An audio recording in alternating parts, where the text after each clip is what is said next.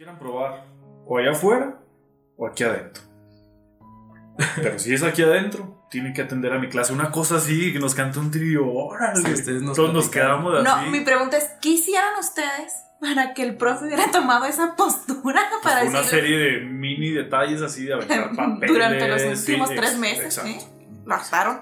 Sí, y no, por ejemplo, conmigo no platicó o no me dijo eso porque yo le, yo le valía madre. ¿sabes cómo? O sea, yo era el caso perdido. Que no se acuerda que decía que, o sea, yo pedía permiso para ir al baño empezando la clase 10 minutos. Y luego me decía, sí, va a ir al baño allá del Cebeti 117. decía, porque ya no volvía yo. No, a mí me veía como caso perdido. Y como que a ustedes como que sí les tenía cierta consideración. Algo había que hacíamos, pero yo me acuerdo que Artemio y yo poníamos el nombre en el examen y para afuera. Fíjate que en sí el cálculo no es difícil, o sea, obviamente es de práctica. Es práctica, es en Si serio, ahora me es lo pones, práctica. digo, a ver, presta, entonces sí me interesa, pero ahí Mira, te voy a poner el ejemplo más claro. Claro. Ya ves que yo soy una cantante encerrada en este cuerpo. o sea, que no No canto. sabes la emoción que tiene ahorita la guapita, Juan, ¿Ah, sí? por tenerte aquí, porque Sí. ella, cada capítulo, Visualizo en ti mi quiere productor musical. Quiere cantar. Órale, ¿ya tienes algo grabado? ¿qué? Que no, Juan. Aullo, no canto. Entonces, Diego siempre me dice, cualquiera puede cantar por el autotune, educa la voz. Entonces, es lo mismo en cálculo. Si te pones a practicar, le agarras. Yo estoy segura que si me pusiera No, pues a es como practicar, todo. mínimo las mañanitas me salen afinadas. Sí, ¿sabes sí, cómo? sí. Es, es que el oído también al final es de práctica. Ya la voz, quién sabe qué tan bonita esté, pero de que puede afinar, puede llegar a afinar si estás sano. ¿no? Claro. De tu oído, de tu cerebro, tu coordinación No. motriz y todo. Es respirar y coordinación. O sea que aparte, Nunca la había visto de esa aparte de todo vas a tener que hacer ejercicio. Muy intensamente. Cuando quieran, ¿eh? Ya estamos grabando, Juan. ¿Ah, sí? Ay, disculpa. Ah, bueno. Aquí. Qué bueno que no se me salieron groserías. ¿eh? Este es un espacio para dialogar sin polarizar. Una charla relajada entre amigos sobre temas complejos. Esto es Diverbium, donde la palabra es nuestra lanza. Con Diego Ortiz y Odile.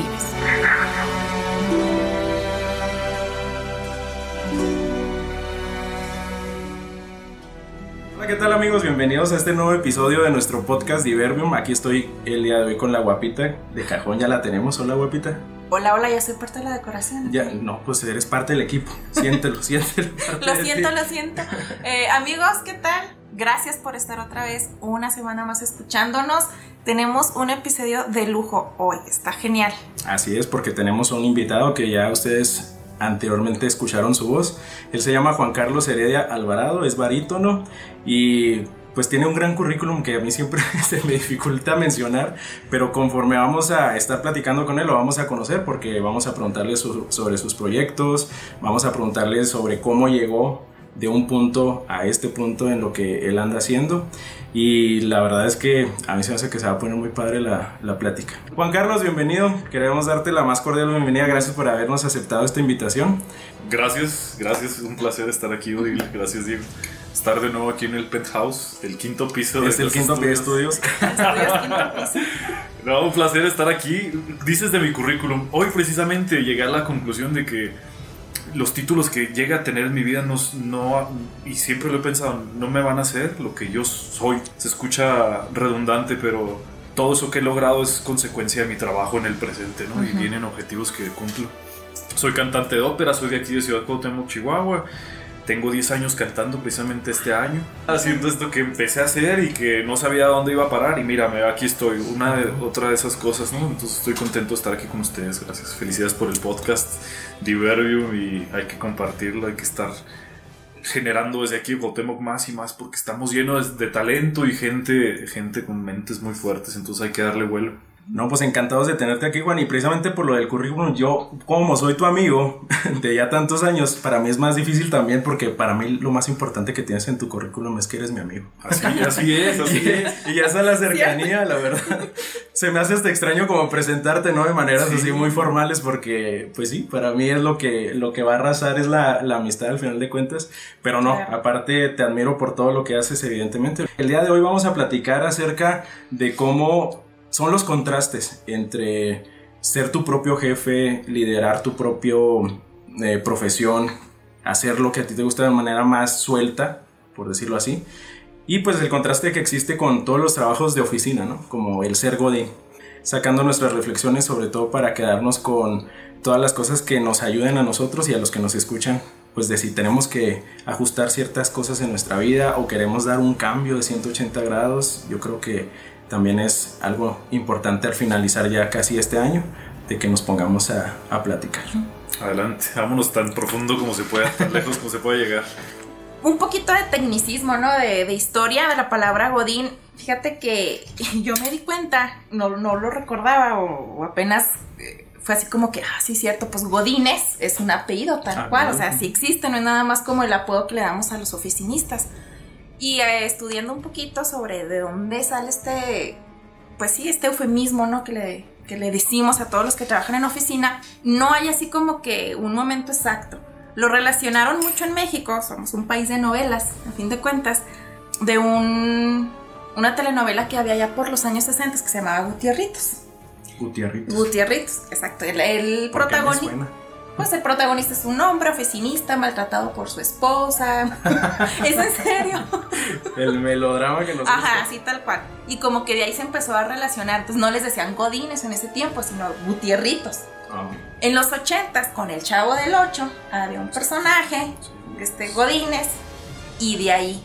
La característica del personaje en la escuelita era que irresponsable o siempre tratando de evadir las preguntas del profesor Girafales. Entonces, de ahí poco a poco se fue acuñando el concepto de Godín, pero la idea de decir Godín es como que de forma despectiva, haciendo sentir de que el oficinista es un flojo, es irresponsable y que pues, su trabajo es aburrido y es poco creativo y es una rutina. Entonces se puede dar esa connotación. Claro. Entonces es como que de ahí viene un poquito más o menos como de los 80. Entonces, fíjate, se me hace muy interesante porque es peyorativo el término Ujú. o el adjetivo. Decirle a alguien, a alguna persona godín, es como Ujú. peyorativo. Y ciertamente, o sea, hasta en la cultura actual lo utilizamos para eso. Hay películas de, de eso. Ahorita la que se me viene a la mente porque es la última que, que vi fue Mis Reyes contra Godines, que se llama. Y precisamente hacen ese contraste, ¿no? Entre los hijos de los dueños de las empresas y los oficinistas, ¿no? Que vienen de, de la banqueta. Que marca, siento yo que esto va hacia el tema del clasismo, ¿no? También. Sí, como que hay una parte de personas que lo ven. Por ejemplo, yo cuando me refiero, por ejemplo, que tú eres Godín, no lo digo de forma despectiva. O sea, yo también soy Godín. Porque ya entrando más en el concepto, pues es dice que tienes un salario fijo, que trabajas en una oficina, entonces, pero no necesariamente eh, Que guardas ser- tu comida en toppers. Exacto, sí, te- hay todo un listado de característas Sí. que Es usas una café. cultura, es una sí, sí, sí. cultura. Hay una página de internet que se llama Mundo Godines. Y ahí viene todo eso. Oye, hice mi, mi- hice mi tarea y me puse a investigar y viene todo eso. Y ahí mismo platican, dice, es que nosotros no lo vemos, algunas personas no lo toman como ofensa, que le digan Godín. Incluso el Godín se llama él mismo Godín, ¿no? Soy Godín. Ajá. Y muchas veces cuando les dicen a esos, a esos Godines Godín, se molestan o lo toman a bien o para mal. Es una cosa. Hay de los dos que es se una cultura ofenden. interesante. Ajá, y otros como que sí, aquí en el godinato, o sea, así es lo es un verbo ya, lo conjugan a, a como El quieran. Godinato. El godinato. No lo ya, ya es feudal esto, también, Sí, sí. términos feudales. Sí, pues hasta me parece como en cosas de, de racismo, ¿no? O sea, entre negros se pueden decir niga, negro, ¿no? negro, ajá. Y entre godines, pues igual, no va a ser Ajá. ofensivo. Si yo, tú eres godín y yo soy godín, pues está tranquilo, ¿verdad? Pero que no venga alguien, no sé, un mi rey y que te diga godín, porque sí ya podría sonar peyorativo al final. A fin de cuentas va a ser personal de Ajá. si me ofende que me digan godino, ¿no? Qué Entonces, curiosos somos como humanos, ¿no? Yo, yo ya no tengo problema con decirle a alguien pelón cuando yo estoy pelón, ¿sabes? Yo no me siento mal porque me la pueden regresar o lo que sea. Es, una, es algo muy curioso, se me hace un efecto en el humano raro, ¿no? Si yo soy gordo, le puedo decir a alguien gordo y no hay problema, pero si es lo contrario, Ujú. entonces ahí es cuando hay problema, Ujú. ¿no? Yo que soy solista, si tiramos carrilla a los músicos, aquí sufriendo en el godinato, por así decirlo, en una historia, ¿no? Y escribiendo música y, y dice el godínez, ah caramba, este está viviendo de escribir música. Ajá. ¿Cómo puede ser, no? Pues sí, vivimos de escribir música, de interpretar esa música. Son, son mundos muy distintos, pero no sé, depende de la percepción de cada cual, que también Sí. la quieras llevar. y- Y a, a- a fin de cuentas, todos somos godines, pienso yo, ya particularmente. Tenemos una parte godín, sí. hasta tenemos- la persona, eh, por ejemplo en este caso, eh, que ahorita vamos a profundizar más en ello, pero el artista también tiene su espacio para ser godín, porque tiene trabajo de oficina, Claro. de ponerse a pensar, tiene que pagar impuestos, tiene, bueno, en fin, todas esas cuestiones que se resuelven en una oficina, ¿no? Claro. Entonces, sí, compartimos porque así es el sistema, o sea, no podemos estar hacia un lado del sistema. Pero eh, definitivamente sí hay algo muy específico que son los godines, ¿no? Como Sí, en este caso de y que lo platicamos. bueno, perdón. Lo básico de Godín es que tienes un jefe, que estás Ah. en oficina y tienes un jefe, que es la parte que queremos a lo mejor un poquito diferenciar de tu trabajo, Juan Carlos, de pues ahora sí que, ay, yo, yo lo siento feo decirle trabajo, de tu pasión, es que si lo ven amigos en, en los videos que comparte o en YouTube de las presentaciones, se ve cómo lo No le digas vago, guapita, si es un trabajo. No, pasión, pasión, y medio bajo, por eso se quebró el pie, y medio vago, Sí, sí, y parece. medio bajo. Fíjate que es, es algo que yo he discutido conmigo mismo desde hace años, ¿no? Yo, yo, yo quiero ser un solista, yo quiero ser un cantante de ópera. Podemos profundizar en eso después, pero al final siempre va a tener alguien que esté dando alguna orden que yo deba seguir. Entonces, Claro. yo soy solista y me contratan en una, en una compañía operística, pero el director de orquesta va a decir qué tan fuerte o qué tan piano quiere que yo cante o qué tan rápido quiere que yo cante. Al final estoy obedeciendo una orden de alguien que está liderando ese momento musical, ¿no? Al final yo estoy obedeciendo esa, Claro. esa orden musical, entonces sí soy solista y no dejo de meter mis horas nalga como Godín. Así le decimos los músicos, horas nalga. Me encanta Sentado ese en el- término. Me encanta Es ese buenísimo término. porque todos lo metemos. Horas nalga. güey. Las horas nalga. Pero que se... Anota eso, A anota ver, eso. les digo que este podcast en un momento se va, a- se va a convertir en una radionovela erótica. Tú no sabes, Juan, tú no sabes, Juan, pero la guapita siempre en cada episodio sale con algún albur. ¿Así? Tú sabes, tú sabes de manera personal que yo soy muy tonto para entender el albur. Pero acá la guapita, mira, Tiene, tiene como que no lo entiende, pero sí lo dice y luego al último dice, ah, sí fue albur. No, Sí, pero bueno, y me, me parece interesante. ¿Esas horas nalga qué significa? O sea, ¿por qué para empezar este se dice horas nalga? Es, es, haz de cuenta, si me encargan una ópera para aprendérmela en una semana, yo tengo que meter mínimo tres horas nalga en el piano día con día para que esa ópera me salga. Desde aprenderme la música, eh, subrayar el texto que yo voy a cantar, investigar sobre qué contexto se está desarrollando la ópera y cantar esas notas bien y hacer una buena respiración, un buen legato bien O sea, no afinado. es como que me aprendo la canción y me paro a cantar. O No, sea, no, wow. es- es- son horas nalga y son bien intensas. ¿eh? Es un desgaste que, que si yo tengo que llegar a coordinar, porque, por ejemplo, si son tres horas, si son tres horas voy a hacer tres sesiones de 45 minutos con 15 minutos de descanso cada, cada 45 Ujú. para que así el cerebro esté trabajando y que esté aprendiendo, porque si hago las tres seguidas ya hay cansancio. Pero si tengo que darle formato, si no, se vuelve una locura. Pero al final son horas nalga. Son, son, son- es el trabajo del godino que está en su escritorio. En, en mi escritorio es un piano, tal vez, Ajá.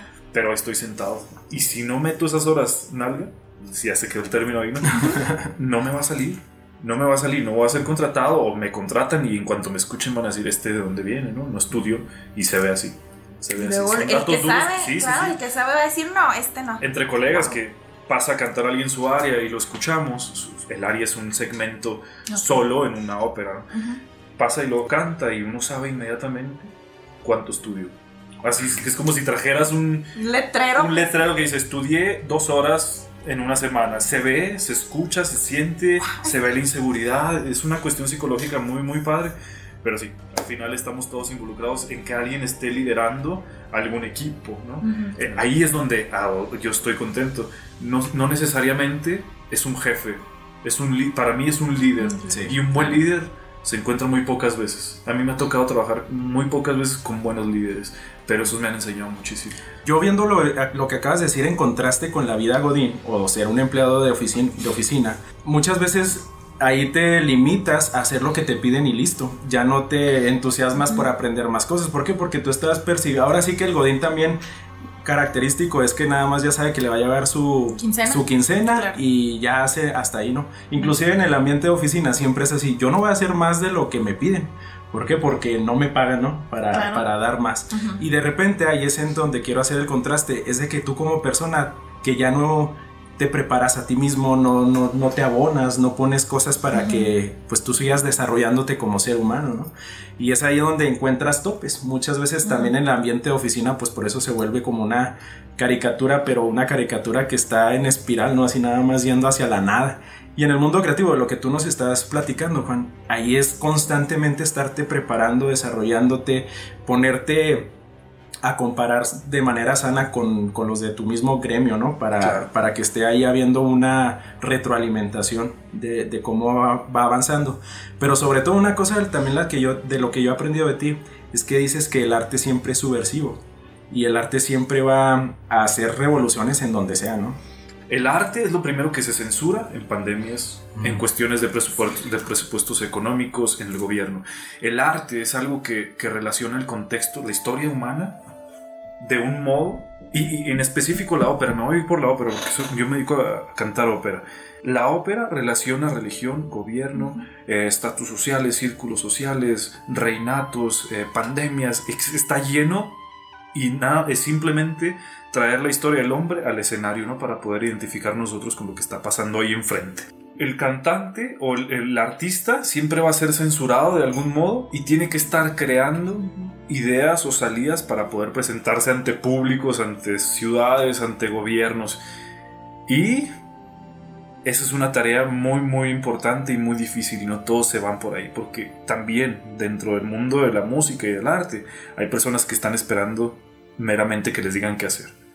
Y esa es, y esa es una zona de confort de la que yo escapo. Estuve trabajando en la Ópera de Los Ángeles con el maestro Plácido Domingo dos años, un cheque seguro, vivía en Los Ángeles, tenía todas las como vivía solo, soltero, de los únicos gastos que tenía era para mí, tenía una zona de confort muy padre, pero desde el momento en que entré yo ya quería salir.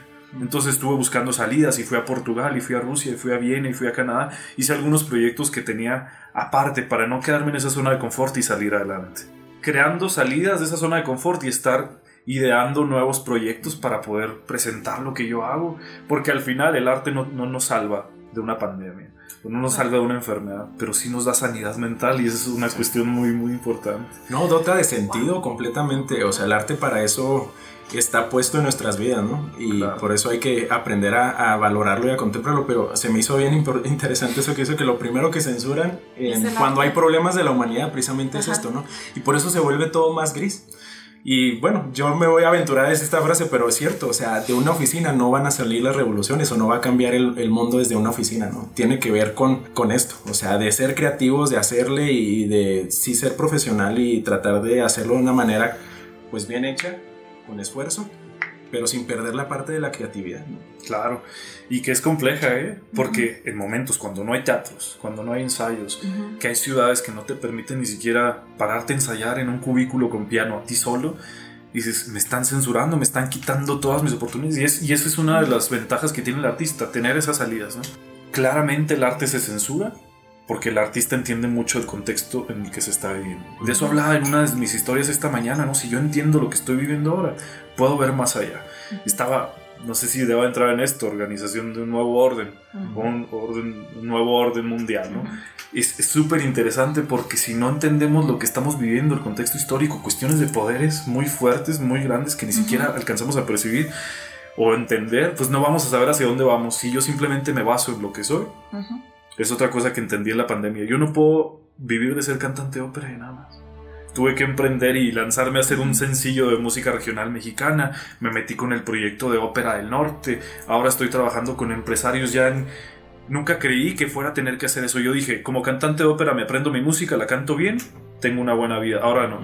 Me aprendo esa música, tengo relaciones, voy con empresarios, propongo proyectos, genero una comunidad, busco una tribu y desarrollo todo eso que quiero. Ya no es nada más una, una, una corriente filosófica o un pensamiento o mis títulos, ¿no? Son muchos títulos que tengo que estar englobando cada vez y llevarlos a cabo. Qué importante todo lo que acabas de decir. Fíjate que justo cuando Diego y yo decidimos, o sea, abrir, este, empezar bien el proyecto de Iberbium, fue parte de eso porque también pues fue en pandemia, digo, seguimos en pandemia, que emprender, o sea, yo soy docente, él tiene su trabajo en el hospital, pero es como que hay que buscarle por otro lado, hay que buscar emprender. Y si te fijas, no necesariamente tiene que ver con generar un recurso. Exacto. Ustedes No, están claro. haciendo de cierto modo arte, tiene que ver con Ya ganamos ya muchos donativos, Juan. ¿no? No, y lo van a hacer si lo siguen haciendo, es una cuestión de constancia, ¿eh? Ajá, y uno sí, no la claro. cree hasta que empiezas a tener esa constancia Claro. y ves frutos y dices, ah, esto me generó esto. Ahora están generando una comunidad y, y poco a poco va a ir Exacto. creciendo. No necesariamente es el dinero. El, dinero para mí es esencial y yo no lo veo como algo malo, que eso es algo que tiene la cultura mexicana o latina, ¿no? El dinero es algo malo, no lo tengas porque te, Te mal. vuelve frío. Lo estás vuelve haciendo malvado. por dinero, eres mala persona. Exacto. Luego, luego. ¿verdad? No, yo sí quiero vivir, por eso canto ópera a un buen nivel, si no, no gano y no pago mi renta y no como y no viajo. Entonces, Claro.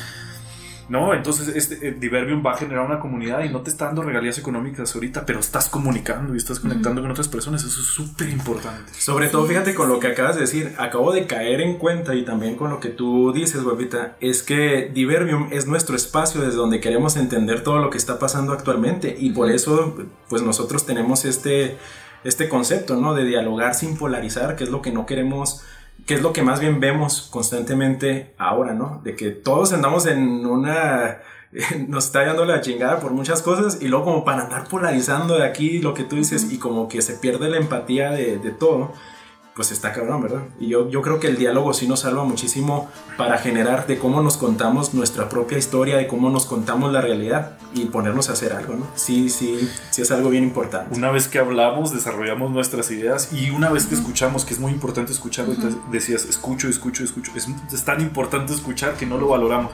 Cuando escucho a otra persona hablar, yo digo, ah, él piensa así y ella piensa así, ok. ¿Qué pienso yo de cada uno de esos conceptos, de esas perspectivas? Y yo creo mi criterio, ¿no? Y lo Claro. hago cada vez más amplio, pero polarizarnos pues, no nos lleva a muchos lugares, ¿no? Y más ahorita, en esta pandemia, en esto que no se ha visto antes en la historia del hombre, según yo sé, que todo el mundo esté reaccionando de un modo igual o que esté teniendo una rutina para salir de esa pandemia, no se había visto, según yo. Y según Ajá. lo que he estudiado, no había pasado una coordinación mundial de ese tipo, ¿no? Exacto. Y suena así como macabro, ¿no? La cosa, y si te pones Sí, a pensarlo, sí tiene algo de eso. Pero cada quien tiene ideas. Y cada quien tiene sus experimentos. Y cada quien va a decir: esta religión me salva, esta política me salva, este libro me salva. Cada quien tiene sus ideas. La idea es concentrarse en crear un criterio fuerte y válido que nos mantenga de pie, porque si no, nos vamos a ir a la locura, ¿no? Pensé que ibas a decir otra cosa, yo sí que lo dije. a la chingada. Oye, Juan, aquí se me viene una pregunta muy importante. A ver. Bueno, que yo quiero, quiero hacerte. Eh, ¿En qué momento de tu vida, en tu juventud o en tu niñez, recuerdas un punto en el que tú dijeras, yo quiero que mi vida en un futuro sea fuera de una oficina, sea fuera de un trabajo formal, o simplemente se fue dando, o la combinación de las dos? Pero recuerdas así como que en qué momento Juan estaba para decir, ahorita llego a este, a este punto. Yo no sé a quién vi, Diego, no sé a quién observé, a quién estudié, o si ya venía en mi chip. No existe un chip, digamos. Somos robots. Desde que, desde que soy niño estoy jugando en la tierra, en el lodo. Salía el sol y yo estaba en la calle y se, metía el sol y regresaba a la casa. O sea, no estaba en contacto con, con el- los videojuegos, con películas. Televisión. Sí, televisión. Tenía una infancia como muy, muy al aire libre, en la naturaleza. Pero desde chico decía, quiero viajar. Yo lo único que quiero hacer es viajar y conocer el mundo. Una, una, si lo ves así, eh, banalmente, es la mentalidad del gitano, ¿no? Ujú. Eh, mi- el techo de mi casa es el cielo, ¿no? Así. Ujú. Y todo lo que eso alcanza a cubrir es mi casa. Entonces, desde chico dije, quiero hacer esto, quiero hacer esto. Empecé a, hacer, eh, a dedicarme a la música, luego a ser cantante de ópera y veía que poco a poco estaba recibiendo eso que desde niño me decía. No hubo alguien que me dijera, no lo escribí yo, pero Ujú. sí quería conocer el mundo y es lo que, es lo que hago. Ahora, primero era guitarrista y en una banda de rock. Ahora soy cantante y no era rock, era metal, mucho más pesado, ¿no? Sí. Ahora me dedico a cantar ópera. ¿Quién sabe qué siga después? ¿No? Claro. Es una cosa que digo, ah, caramba, ¿a dónde me va a llevar esto, no? Me está gustando mucho eh, eh, emprender, emprender con ideas, emprender con proyectos, con, contactar con, con empresarios, con personas en, en- en puestos gubernamentales, en secretarías de cultura. Me gusta mucho eso, generar proyectos y, y buscar nichos donde, donde conectar con la gente que no tiene necesariamente la fuerza para poder hablar y decir, necesito esto, quiero esto, quiero expresar esto. Entonces, a lo mejor hoy voy de paro en otro lugar que no es la ópera, ¿verdad? Claro. Pero sí, sí, lo, lo decía en un podcast mío, eh, lo quiero seguir haciendo, quiero estar involucrado con la música de aquí hasta que me muera. Ya sea cantando, ya sea creando proyectos, ya sea buscando talentos, lo que sea. Porque sí, la ópera me ha dado tanto que yo le siento que le debo, ¿no? Como si la ópera existiera así en una persona. siento que le debo algo, ¿no? No, es, es- es algo que yo quiero retribuir. pues. Oye, qué fantástico porque tú mismo no visualizabas que ibas a ser cantante de ópera en cierto momento de tu vida, sino como que se presentó y dijiste, ah, caray. O sea, como que. Fue curioso porque, haz de cuenta, el primer concierto que canté, me acuerdo, siempre digo esta historia. Dos señoras, bueno, una, una madre y una hija, así las vi yo, llorando cuando cantaba yo Un viejo amor. Dije, o canto el nabo, o sea, canto de la O fregada, de plano. o les estoy llegando así a los fibras más sencillos, porque estaban las Pues, dos. esas son de las cosas que te tienes que fijar Sí, me cuando voy a. empiezas Mira, a cantar. estoy aprendiendo mucho de esta Sí, conversación. sí. Horas largas, eso no se me volvía jamás. Y eso de hacer llorar a la gente. Ya, ya. Oye, Juan, este, bueno, y tú con esa visión que tenías de ti mismo desde pequeño de querer conocer, de, no, a lo mejor no lo veías de que no voy a estar encerrado, pero querer andar de nómada, por así decirlo, no los obstáculos, ya sea, obviamente a veces la familia es el primer obstáculo, a veces, a veces no, de que cuando tú planteaste quiero estudiar música. Este no fue así como que es que ¿por qué no estudias algo que te dé trabajo? ¿Por qué no estudias una ingeniería para un trabajo seguro? ¿Te topaste con ese tipo de comentarios? Sí, claro, es una pregunta constante y siempre es una historia bastante difícil de, de entender y de contar. La, la música, al menos en México, no se, no se entrega en un programa escolar, no nos la dan en la educación, tristemente. En una de mis primeras salidas del país tenía 11 años y me llevaron mis papás a Estados Unidos, me dejaron allá un año, aprendí inglés padrísimo, pero de las primeras cosas que me sorprendió es que me aventaron a una orquesta a tocar Sí. el contrabajo cuando yo no había No sabías ni que era con trabajo. yo creo. no, y me enseñaron a tejer almohadas y me enseñaron a cocinar y una cosa que yo no veía en la escolaridad aquí. Pero bueno, el momento en que yo dije a mis papás, quiero dedicarme a la música, ellos me dijeron, mm, les ves así los ojos luego, Sí, luego, ¿por qué no estudias ajá. una carrera que te deje, aunque sea una carrera técnica? Ajá. Están demeritando lo que ellos hicieron, diciendo, aunque sea una carrera técnica, Claro. pero estudia algo que te deje más Ujú. provecho económico, ¿no? Yo dije, no, no quiero, no quiero. Y me metí en broncas con mi papá, pesadas, ¿eh? Pesadas, así, muy, muy, muy pesadas de, de- de contacto, incluso. Que yo dije, no, yo me quiero ir de aquí. Y lo voy a hacer y lo voy a hacer, y cueste lo que me cueste. Me fui a Ciudad de México y literal llegué con. El, día, el primer día que iba a la escuela traía un dólar para tomar el metro. Y claro que allá no, no te cambian un dólar porque en esa moneda no se utiliza ya tanto. Entonces caminé a una tienda, cámbiame este dólar, quiero pagar el metro, aquí no usamos dólares, aquí en esta otra, aquí no usamos dólares, aquí- no pude cambiar el dólar, no fui a la escuela, entonces literal me fui sin ni un peso y, y, y sigo haciendo lo que me da la gana. Pero no detuvo. no me detuvo, no me detuvo, porque nunca ha sido así. historia. Yo a veces es una historia fuerte con mi papá, pero cada vez lo entiendo más y digo, gracias a la educación que tenía o que tiene, me, me quiere dar a entender que quiere lo mejor para mí. Pero lo que yo quiero lo que yo quiero no necesariamente es lo mejor para él no entonces es una cuestión ahí difícil que yo le dije yo quiero ser músico y voy a generar dinero porque lo voy a hacer a un gran nivel. Y ahora me dice mi papá yo sabía que te debías ir por la música yo sabía que esto era lo Siempre lo bueno supe. siempre lo supe y te lo dije hubieras hecho esto. Digo gracias papá y, y así con muchas personas, ¿eh? no nada más mi familia, pero ellos fueron los primeros que me dijeron, estudia otra cosa. Y aparte de lo que más, eh, los que más impacto puedan tener en ti en ese momento, Claro. de que su opinión, pues quieras o no. Quizás no te influye, pero sí es como que dices tú, hijo de su, pues sí te llega. Sí, y por ejemplo ahorita en pandemia me he topado con cantantes de ópera de, de gran nivel nacional que me dicen, ¿y no vas a estudiar otra cosa? Qué fuerte, ¿no? Claro. Qué fuerte. Oye, es un golpe de realidad así muy cañón, ¿no? O sea, Qué fuerte, con una pared de repente, ¿no? Sí. Oye, me encanta lo que estás diciendo porque al final del día Juan es un emprendedor, principalmente. Exacto. Y, y, pero eso significa, Juan, que no eres un vagabundo, ahora sí, diciéndolo en serio, porque muchas veces las, las personas creemos, ¿no? Es que, que, para ser libres hay que, es, esta idea de gitanos, de que mi techo es el cielo y todo eso, y ya, pero no se preparan, no, no se esfuerzan, no, no le meten un poquito al estudio a desarrollarse, simplemente es así como que yo quiero vivir la vida. Donde el viento me lleve casi. Por más solista que quiera ser, tengo que obedecer ciertas reglas o ciertos lineamientos de la sociedad, si no me van a sacar. Y como dices tú, la realidad, o sea, tienes que ser un lector de la, de la realidad y de tu contexto para poder involucrar en medio de ello, ¿no? O sea, la, las personas o los líderes no van a llegar a irrumpir, ¿no? A un sistema así nada más porque, ah, yo traigo muy buenas ideas, ¿verdad? Pero es muy diferente a traer toda una experiencia de vida y esta mente que está leyendo constantemente, ¿no? Que no se quiere meter a romper las cosas, sino se quiere meter desde, desde el centro para empezar a, a, crear ecos, ¿no? De cómo vives, ¿no? Y así te vuelves alguien que, que, quiere estar con las demás personas, o sea, atraes, atraes. Y es a lo que vamos con el liderazgo.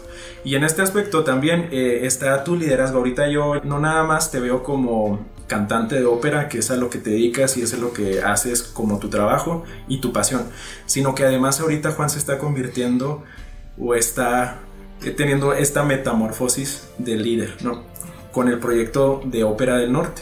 Ahorita, ¿qué es lo que tú quieres? ¿Por qué en este momento de tu vida ya encontraste esta necesidad de, de convertirte en un líder? Muy padre la pregunta y, y, de hecho yo no me la había cuestionado tan a fondo como acabo de, de hacerlo segundos para pensar. Desde que estoy chico tengo ciertas personas que me siguen, ¿no? ¿Por qué hace esto? Yo lo quiero hacer. ¿Y por qué se viste así? Yo lo quiero hacer. ¿O por qué habla así? Yo lo quiero hacer. Uh -huh. Porque sale con estas personas, yo lo quiero hacer desde chico. Pero ahora que veo que la responsabilidad que tengo puede cambiar o dirigir la, la vida de una persona gracias a lo que digo o lo que promuevo, entonces ya genera una responsabilidad uh -huh. en mí que digo, ah, caramba, tengo que tener cuidado qué consejos estoy dando y qué uh -huh. estoy promoviendo. Y quiero ser más congruente de lo que fui ayer.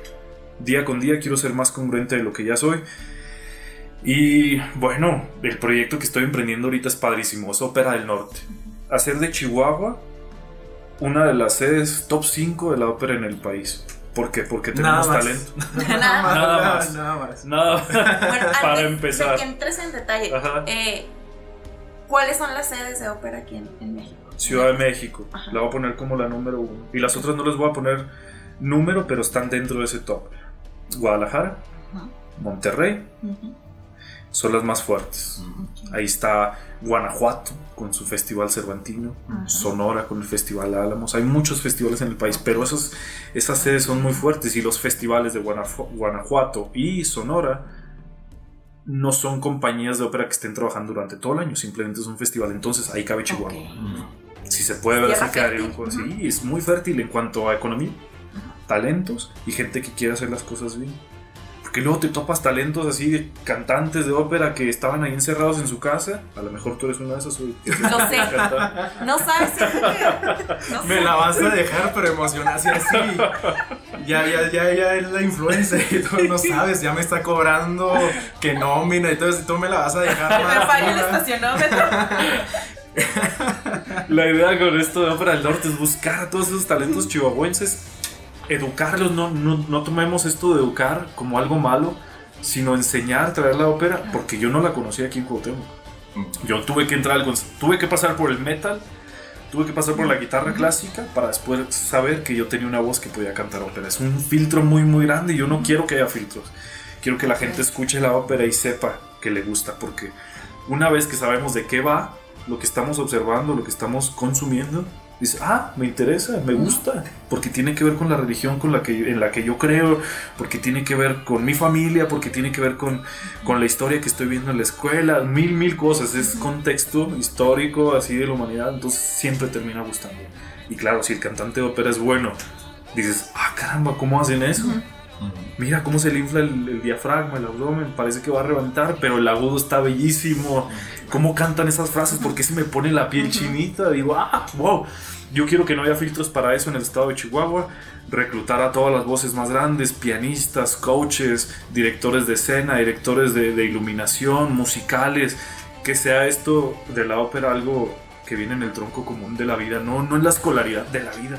Qué que escuchemos la música, no nada más clásica, todos los géneros, pero que haya diversidad. Claro.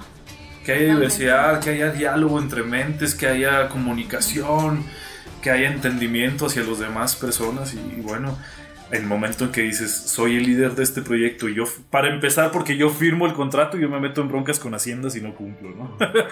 En el momento en que Ajá. yo firme ese contrato, dije, ¿en qué me estoy metiendo? Si vieran la cara que está haciendo en este momento, se puede notar el miedo y el terror que Porque, porque estaba, estaba uno de los empresarios grandes de Chihuahua en ese papel. Ajá. Secretaría de Cultura, Hacienda, Gobierno del Estado y abajito mi nombre. Y yo, oh, oh. o sea, si hago algo mal aquí, No, no, no. no, es- no es que tengan miedo de hacer las cosas mal. El fracaso para mí ya es No, parte pero del día a día. ¿eh? visualizaste realmente lo que es el, el tamaño de ese reto. Exacto, dije, Wow. "Oh, tengo un equipo, tengo un elenco, vamos a hacer lo mejor que se puede con esto. Sobre todo para no quedar corto, ¿no? Con lo- a los que tal vez no les estás prometiendo las perlas de la Virgen, pero quieres realmente que esto que tú traes esta intención desde dentro de ti roce a la vida de los demás, como estás diciendo, ¿no? Y no te vas a meter a hacer un proyectito más, nada más así como para agarrar vuelo un ratito, sino lo quieres hacer. Es lo que yo pensé en un principio, vamos a meter esta beca, ¿no? Mientras me sale Ciudad de México, tenía Barcelona, Corea del Sur, Ciudad de México, Lituania, Viena. Dije, ah, mientras llegan esos días, Ajá. ahí de septiembre, voy a hacer este proyecto. No, hombre, todavía ayer estuve haciendo ese proyecto que empecé en febrero. Salió novia de ahí, salieron mis amigos, O sea, como si venía el paquete, ¿no? no era un paquetazo. Vamos haciendo esos saludo. paquetes. Sí, le mandamos un saludo a Belén. Villalobos. Sí, Oye, no será mi pariente, yo soy. Villalobos ¿Ah, sí? también. Soy Eribes Villalobos. Ella es de Nonoaba. Somos de la misma. ¿Así? Sí, no, de veras. Mis, mis abuelos, mis, mi mamá, todos vienen de allá de lo que es Nueva Belleza, aquella parte, sí. Órale. Te aseguro que compartimos ahí una parte de Oye, ADN. una, No, gran, es en serio. una gran cantante también, Belén, Sí, ¿eh? y sabe sí, también ahí toda la, la cuestión La de vena la... musical ahí sí. Así que Pues sí están tiene los sangre musical. Los- Ya ves sí, sí, que sí, es un grupo, entonces es, Ah, no, pues somos conozco. Te digo, tiene sangre artística. Lo sé. Ahí está, Descúbrela. Ahí está. Me- Oye, soy un diamante embrutecido, como me dijiste, necesito pulir. Verás que sí. No, pues hay, hay que seguirlo Oye, trabajando. Y pues, completísimo entonces todo este. Fíjate. Este proyecto. Sí, era un tour de ópera. Llevar Ajá. ópera a cinco, cinco municipios del estado. El recorte presupuestal una vez más llegó a la vida del artista. De ese presupuesto que yo pedí me dieron un tercio porque así lo decidieron ellos por cuestiones que ellos tenían que seguir. Se entendió. Pero bueno, hice un solo concierto. Y ese concierto, la pandemia no se acabó para ese entonces, que fue el 2 de octubre. Eh, dijeron no va a haber público, simplemente se va a transmitir en vivo y pues para el, para el músico lo que queremos es una audiencia, no vivimos del aplauso, pero sí se siente ese calor cuando aplauden, ¿no? ¿Sabes? Esta semana cambió el semáforo en No, Chihuahua es verdad. y permitieron un 30% de audiencia. Para ese concierto trabajamos con el Festival Internacional de Chihuahua, la Orquesta Filarmónica de Chihuahua, Secretaría de Cultura, Ecana Güeme y Ópera del Norte. Una vez más ahí estaba el nombre del proyecto que yo firmé y dije, esto se está poniendo cada vez más padre. Wow. Cantamos en un reclusorio. Me metí al reclusorio, Diego, y dije yo, ¿por qué yo no estoy adentro ahí? Pero ¿por qué? ¿Sentiste que era tu espacio? Sentí que estaba conectado con O eso. te llegaron los recuerdos y la carga moral de todo lo que has hecho. Un poco de eso, pero sí. Pareciera que soy un vago vago de lo peor, pero no. Llegué a tirar huevos en Halloween y me, me llevaron a la casa, la policía me llevó a la casa, pero Sí. bueno, aprendí, aprendí esa lección. Eh, veía a estos chavos y yo conectaba con ellos tan fácil. Era, era como andar en la calle de nuevo. Les gritaba, a ver, pueden chiflar. Y me la rayaban. A ver quién canta. Y uno pegaba un grito, oh, sole mío. Y así.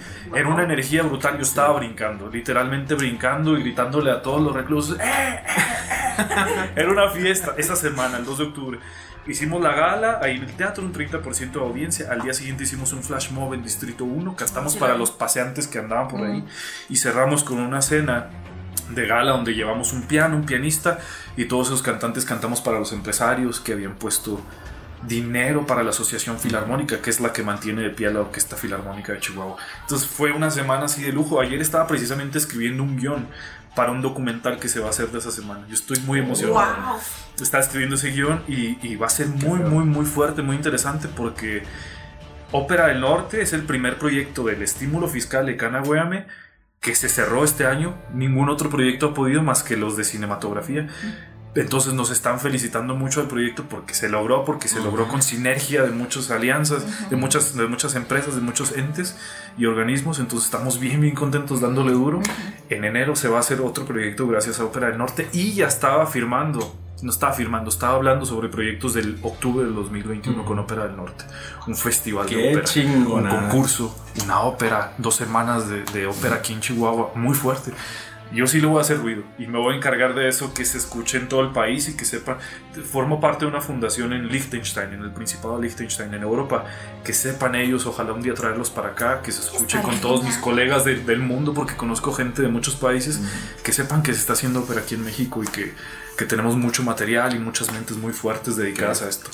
Así. Oye Juan, la verdad es de que yo sin ser experto en nada de todo lo que estás diciendo, pero con todo el ánimo sentidísimo en, en- en cada fibra de mi ser de lo que estás diciendo, yo pronostico muchísimo éxito para eso porque para empezar es novedoso como tú nos lo estás platicando y también eh, para terminar eh, le estás poniendo todas las ganas y todos los kilos y aparte tienes ya las relaciones de todos los años que has trabajado, ¿no? Y ahorita nos dijiste que ya tienes 10 años en esto, pero ¿Sabes una cosa que estoy valorando mucho? Es que tú le eres bien leal a la calle de todos modos. Porque literalmente tú encuentras talento en donde sea. Si te estás comiendo una torta, si vas a comprar un agua al Oxxo. Neta, a mí me ha tocado. A mí me ha tocado con este hombre, eh, pues así en salidas, lo que sea, en donde está.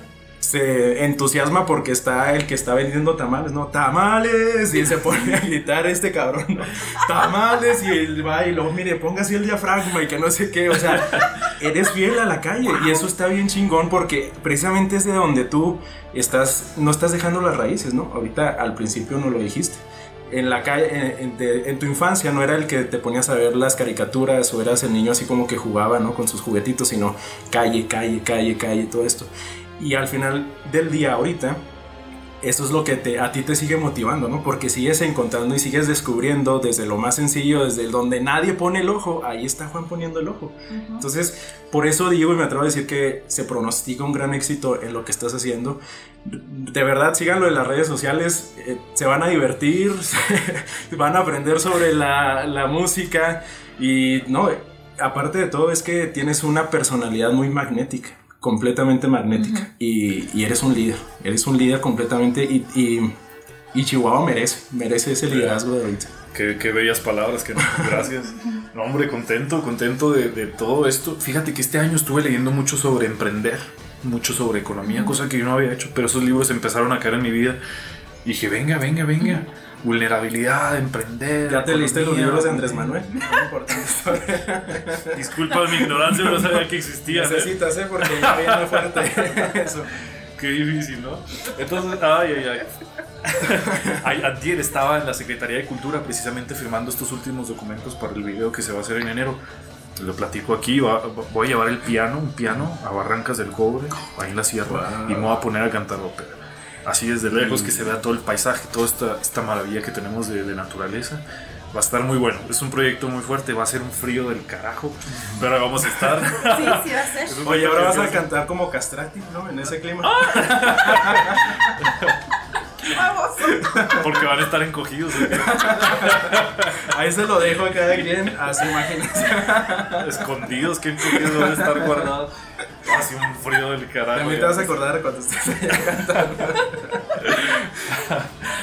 Ay, ay, ay. Entonces, pues sí. Ah, estaba firmando esos papeles y llega, llega el esposo de la secretaria de Cultura, que es canta de ópera, es, es mayor de edad, eh, no se dedica a la música, pero le gusta mucho la ópera. Y empezamos a platicar. Y le dije, ¿usted canta? Y me dijo, sí.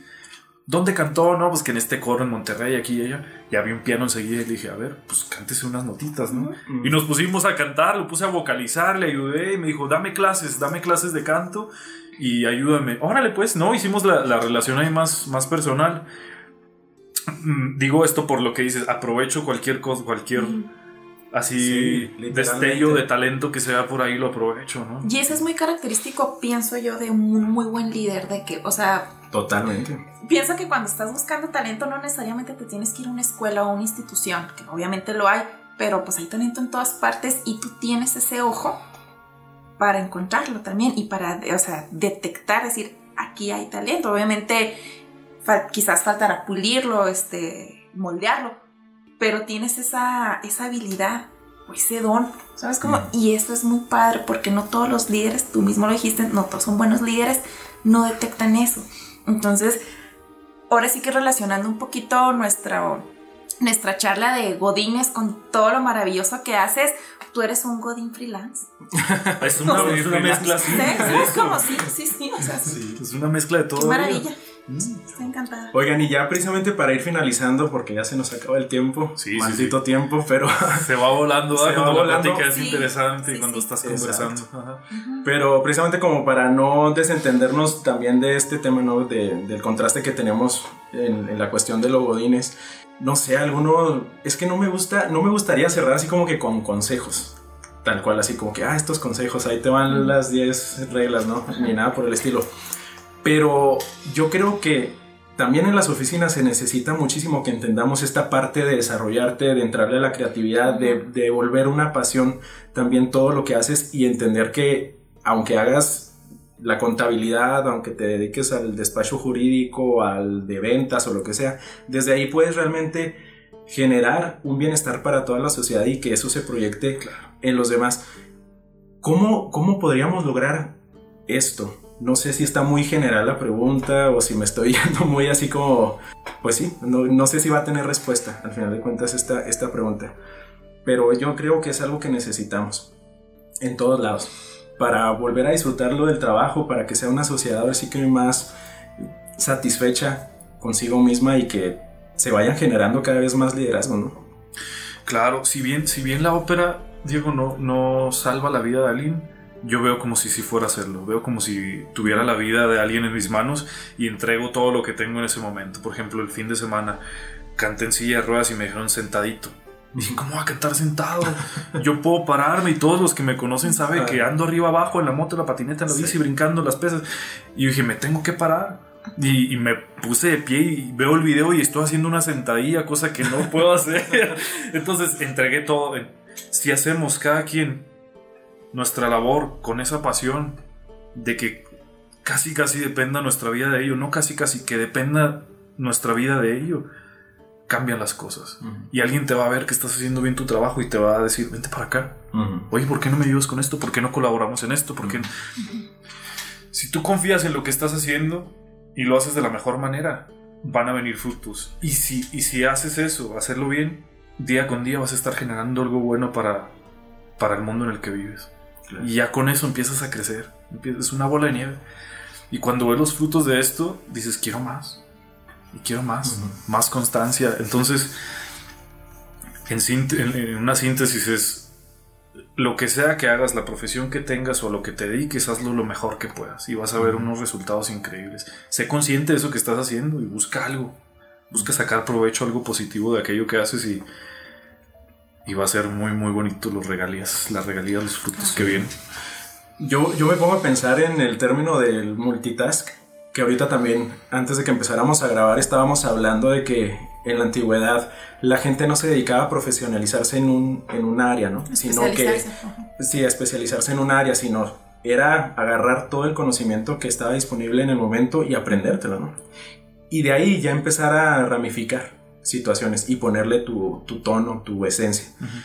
Entonces yo siento que es algo que también va a ser muy necesario en estas épocas, en, las dificultades propias de, nuestro, de nuestros tiempos, en donde no nos tengamos que con, eh, conformar. con una sola cosa. ¿no? Juan es patineto, es motociclista, es un lector ávido, es emprendedor, es cantante de ópera, es enamorado de la vida, es, bueno, en fin, tienes muchísimo, eh, muchísimas áreas de donde vas adquiriendo conocimiento, ¿no? Y eso es al final del día lo que te va dando la oportunidad de abrirte horizontes y planear y soñar, ¿no? Pero ser ese soñador que hace las cosas despierto. Exacto. Qué bonito, ¿no? Sí, sí. Oye, encantada de, esta charla. Aprendo mucho cada vez de las pocas veces que, tú y yo coincidimos. Aprendo mucho de, tu conversación, de tu plática. Es muy interesante, Juan. Le digo a, cuando me dice Diego, este, Juan nos confirmó bien esta semana, nomás hay que fijar día. Yo, con Juan se puede hablar de lo que sea. Entonces no importa de lo que hablemos porque tienes una mente muy abierta. Entonces has leído mucho, has viajado y no tienes, eh, vaya, te gusta romper paradigmas y tabús. O sea, entonces eso es muy, yo, yo pienso que la sociedad necesita eso. Porque a veces entre nosotros nos ponemos el pie o entre nosotros queremos censurar. Porque no piensas como yo, estás mal. Entonces a ti te ignoro, te, te cancelo, ¿verdad? Ahorita que está muy de moda eso de cancelar. Entonces contigo es padrísimo la plática eh, te quiero comprometer para que en algún momento vuelvas con nosotros a platicar, que nos pongas ya cuando al agarre día. eh, todo el revuelo que, que nos platicaste sobre Ópera del Norte, ojalá que nos aceptes nuevamente la invitación, pero para que nos vayas todavía platicando, ¿no? De cómo va avanzando eso. No, sin duda, sin duda voy a estar ahí. Y aprendo y bueno, me quedo hoy con esta plática de todo lo que nos has dicho, de que independientemente de la profesión que elijas, pienso que no debemos de descuidar nuestra vena creativa. Todos tenemos algo de creatividad. Oh, sí. no importa en qué música, pintura, escritura, lo que sea. Entonces, la diferencia entre ser un godín amargado, a fin de cuentas, y un godín feliz es obviamente que tengas esa parte creativa, que complementes tu vida con la creatividad. O sea, que salgas de la rutina. Si es nada más eh, oficina de 8 a 5 y de 5 a 10 ceno, veo tele y me. Y si sigues, pues claro que va a ser mella en tu vida ese tipo de rutina. Pero si la complementas con tu vena creativa, con algo artístico, lo que sea, vaya, te va a cambiar el panorama, te va a cambiar el día. Muchos hablan de, bueno, la, la- la juventud, no conservarla lo, lo más posible durante la vida, ¿no? Y se utilizan cremas, se utilizan inyecciones, químicos para generar esta juventud. Crear te da juventud. Estar abierto, así de mentalidad, te, te, te hace, te hace estar vivo y no envejeces. No se vuelve una rutina. Eh, aprendo idiomas con dos chavos que tienen un trabajo godines, pero en- en- se dan una hora al día para hacer esos, esos podcasts de idiomas donde yo aprendo mi idioma, mi francés y mi italiano lo mejoro cada vez más. Yo aprendo de esos tipos también. ¿o ¿Cómo le hacen para meter esas horas cuando ellos son godines para ser creativos y hacerme aprender un idioma así? Eh, Para mí se me hace eso genial. Entonces todos tenemos tiempo de, de rejuvenecer con esas ideas y ser creativos. Nos dicen, el cerebro está en dos secciones, ¿no? El racional y el creativo. ¿Por qué las personas pueden utilizar nada más uno? ¿O por qué nos dicen eso y ya nos quedamos con esa idea? No, podemos desarrollar ambos, ambos, ambos lados del cerebro y hacerlo lo mejor que podamos y crear. Todos tenemos una vena creativa, como dices, ustedes están creando aquí algo muy, muy padre. Los felicito. Muchas Odil, gracias, qué, qué gusto estar aquí platicando contigo otra vez, con un micrófono de por medio, ¿no? Y conocernos Sí. un poquito más. Tú eres maestra, aprovecha aprovechar esos talentos y que, que también los, los chicos que están escuchándote que aprendan de ti, que, que se entreguen a esa persona a la que le están confiando su, su, su mente, ¿no? Nos vuelve responsables, entonces Claro. aprovecha esa juventud y sácales, sácales. Dile que les vas a dar dos puntos extras si escuchan este podcast a tus alumnos. Muchachos, les voy a dar cinco puntos extras si Sí, escuchan este episodio. crear dentro de lo que tú estás haciendo, porque no hay nada nuevo bajo el sol, pero sí puedes encontrar un nuevo modo de llegarles, ¿no? Una curva que, que diga, ah, esta no me la esperaba y la maestra Ujú. Odil nos salió con una nueva, ¿no? Felicidades por eso, estar ahí trabajando con jóvenes, pues al final, ¿qué más quisiera yo haber tenido muchos buenos maestros, ¿no? Los he encontrado al, al- al curso de la vida, pero son pocos, entonces hay que aprovechar esas oportunidades. Así lo hago yo con mis alumnos. Digo, ¿cómo qué le voy a enseñar a este chavo, no? Qué responsabilidad tener la voz de alguien, el canto de alguien en mis manos. Hago lo mejor que puedo. Gracias a ti, Diego, por, por estar siempre ahí. Este año te conocí un poco más y te felicito por todo lo que has hecho, tu podcast. Y hemos estado en comunicación un poco menos este año, pero siento que cada quien está creciendo en su, en su ámbito, en su terreno, en su, en su tierra fértil y, y vas para arriba. Me da mucho gusto verte y Pues estar aquí de nuevo en el podcast. Eh, Así es. No, pues encantadísimos de tenerte, Juan. Yo creo que hemos tenido una excelente charla que pues a todos nos inspira. Eso es una parte también que, que no hay que olvidar, ¿no? Darnos nuestras dosis de inspiración. Y, y, pues bueno, a seguirle adelante. Yo creo que la conclusión a la que llegamos es de que tenemos mucho que dar, mucho que hacer, mucho que va a revalorizar ahora que ya está terminando el año, que venimos de un año bastante complejo, pero que el siguiente pues nos va a dar la oportunidad a través de la experiencia pues de, crecer, ¿no? Que al final del día eso es lo que necesitamos hacer. no va a cambiar el mundo o nuestro mundo de un momento al otro, pero sí poco a poco y, y- crear constancia. Así es. Nos vemos, escuchen el podcast. El siguiente podcast, no sé quién va a estar, pero está muy, Ni nosotros. estar aquí. Ustedes saben, pero quien sea que vaya a estar, escúchenlo y estén pendientes de estos No, chicos. claro que sí. Siempre cerramos con unas guapi recomendaciones, nosotros le llamamos a esta sección. El día de hoy yo creo que nadie preparó sus guapi recomendaciones. Así es, en ¿Y qué son exactamente? Bueno, Pues- los escucho y luego digo la tercera. No, no, mira, re- recomienda- recomendamos una película, un libro, algo que nos haya gustado. Tú ahorita nos vas a recomendar. Yo quiero recomendar, quiero empezar para que no me ganen la idea. No, yo. Quiero recomendar No. que escuchen a Juan No, Carlos. Ahí tiene canal en YouTube, tiene muy buenas rolas, eh, videos musicales producidos con toda la mano, ¿eh? Este, al nivel de la banda MS, ¿no? Genial. Soy fan de la banda MS. No, claro, este claro. año me hice fan. Entreno con ellos. güey. Bueno, entreno con la música de ellos. Bueno, por Sí, entrenar. no, excelente.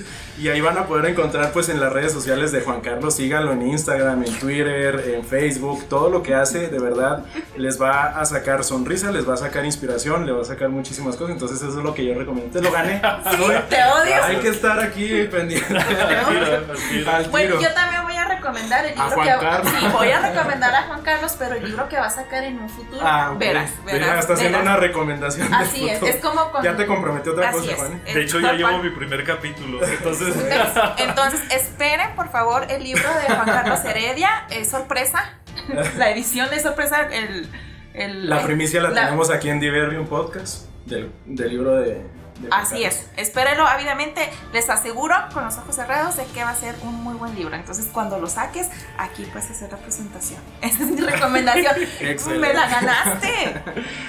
eh, yo les recomiendo Diverbium. Claramente está. Ya lo hice antes de las recomendaciones. Te habías adelantado. Entonces, sigan a estos muchachones en las redes sociales. Y.